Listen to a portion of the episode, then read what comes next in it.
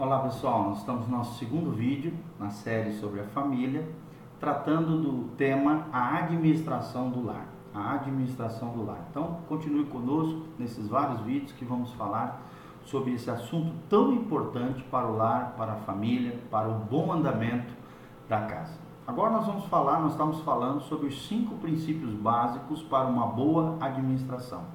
O primeiro que nós mencionamos, você pode ver no vídeo anterior, é conhecer conhecer as áreas que serão administradas. Segundo, planejar.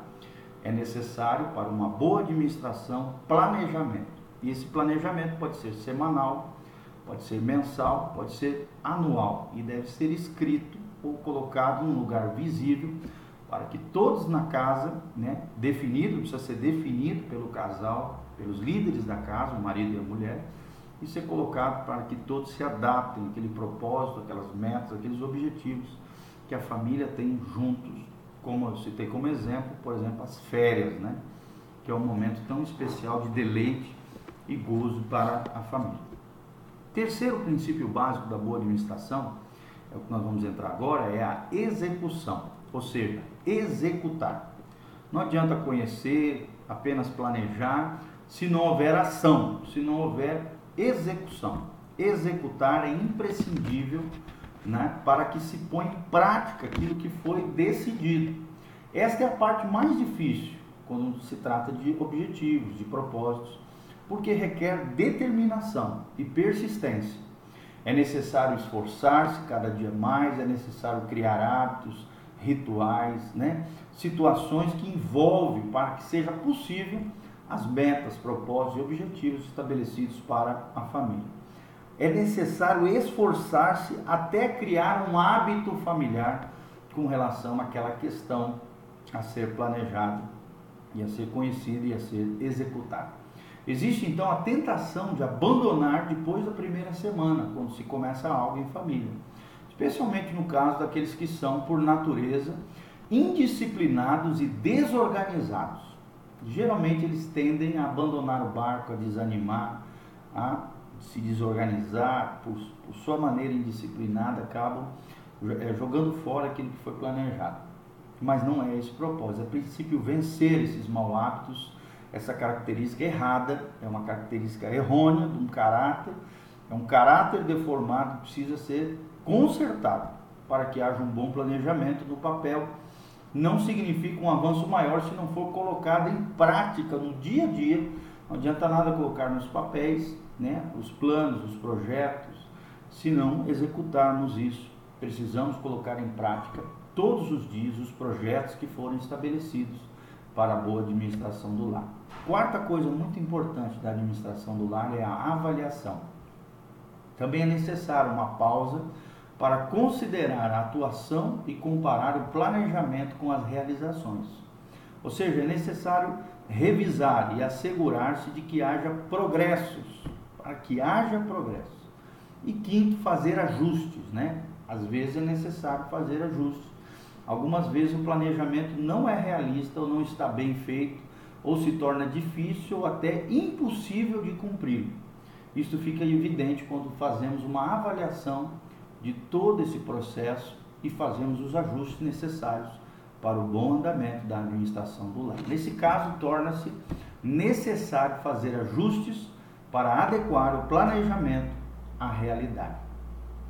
Terceiro destaque que nós vamos dar sobre esse estudo sobre a administração do lar são as áreas de governo no lar. Quais são as áreas que o marido, a mulher, os filhos, principalmente os pais, né, aqui precisam governar nos seus lares. Primeiro, a economia. Segundo, as tarefas domésticas.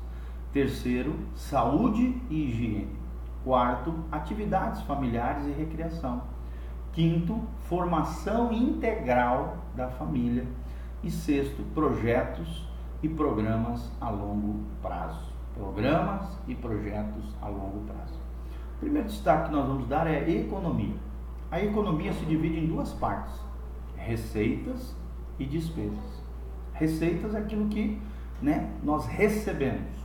Estas constituem o total administrado. Né? São salários. Quando o salário é recebido, mensal ou quinzenalmente, ou às vezes diariamente, se conhece de modo exato o total recebido. Isso se chama receita. Para o caso de trabalhadores, por exemplo, de conta própria, ou horistas, né, preciso, preciso fazer contas e saber quanto dinheiro estará disponível mensalmente com relação aos seus trabalhos diários. É aconselhável sempre somar as entradas da família, né, para que seja organizado isso. Entrada de todos os membros da família que trabalham juntos para administrá-la em conjunto. Uma vez conhecida a soma total das entradas mensais, deve-se ter consciência de que esse é o único dinheiro que se tem em mãos para administrar e que se estende e, e que estender-se né, mais nos gastos significa contrair dívidas e jamais se deve gastar mais do que se ganha. Jamais gaste mais do que você ganha, porque isso pode te escravizar. Dívida é escravidão. Quando as entradas não são suficientes, devemos procurar a melhor maneira, ou seja, através de um emprego mais rentável ou de um trabalho extra, melhorar as entradas ou as receitas familiares. A vontade de Deus é que prosperemos e que não passemos necessidade. A vontade de Deus é que prosperemos e não passemos necessidade. Além disso, que tenhamos também a possibilidade de repartir de maneira generosa com aqueles que se acham em necessidade. Isso é claramente escrito na palavra de Deus em 1 Tessalonicenses 4, de 11 a 12 e Efésios 4, 28. Segundo destaque com relação a finanças são as despesas, tema também muito importante para a administração do lar. E é necessária a projeção mensal das nossas despesas. É fundamental fazer a cada mês uma projeção de gastos é preciso que o casal elabore essa projeção, organize isso num caderno, né? E devemos enfatizar a necessidade de contar com as entradas reais ao fazer a planificação dos gastos. Não adianta contar com dinheiro que não vai entrar ou que talvez entre. Não, não funciona assim. Não funciona assim, tá bom? Outra questão muito importante é a projeção, é que essa projeção não deve exceder de forma alguma o total das entradas. Não é da vontade de Deus que entremos em dívidas por gastar mais do que ganhamos. Como eu já falei, né, em Romanos 13, 8, a Bíblia diz: A ninguém devais coisa alguma senão o amor recíproco, pois quem ama o próximo tem cumprido a lei. Então, convém destacar que a administração é gastar o que se programou e não apenas anotar o que se gasta. Vou repetir: administração é gastar o que se programou e não apenas anotar o que se gasta. Com relação a isso, é necessário também a qualificação dos gastos, ou seja, organizar os gastos quando fazemos essa projeção. Temos que ter em mente que nem todos os gastos têm a mesma importância ou prioridade, ou seja, existem coisas que são primárias e coisas que são secundárias.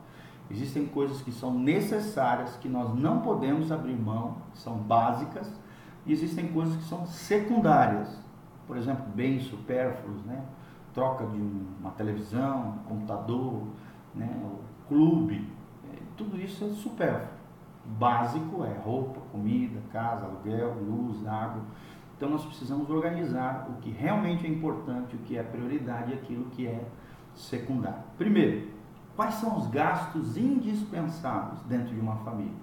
Por exemplo, o aluguel, a luz, o gás, impostos, alimentação, artigos de limpeza, passagens né, entre o trabalho, entre os estudos com os membros da família, remédios, são gastos indispensáveis e devem ter prioridade.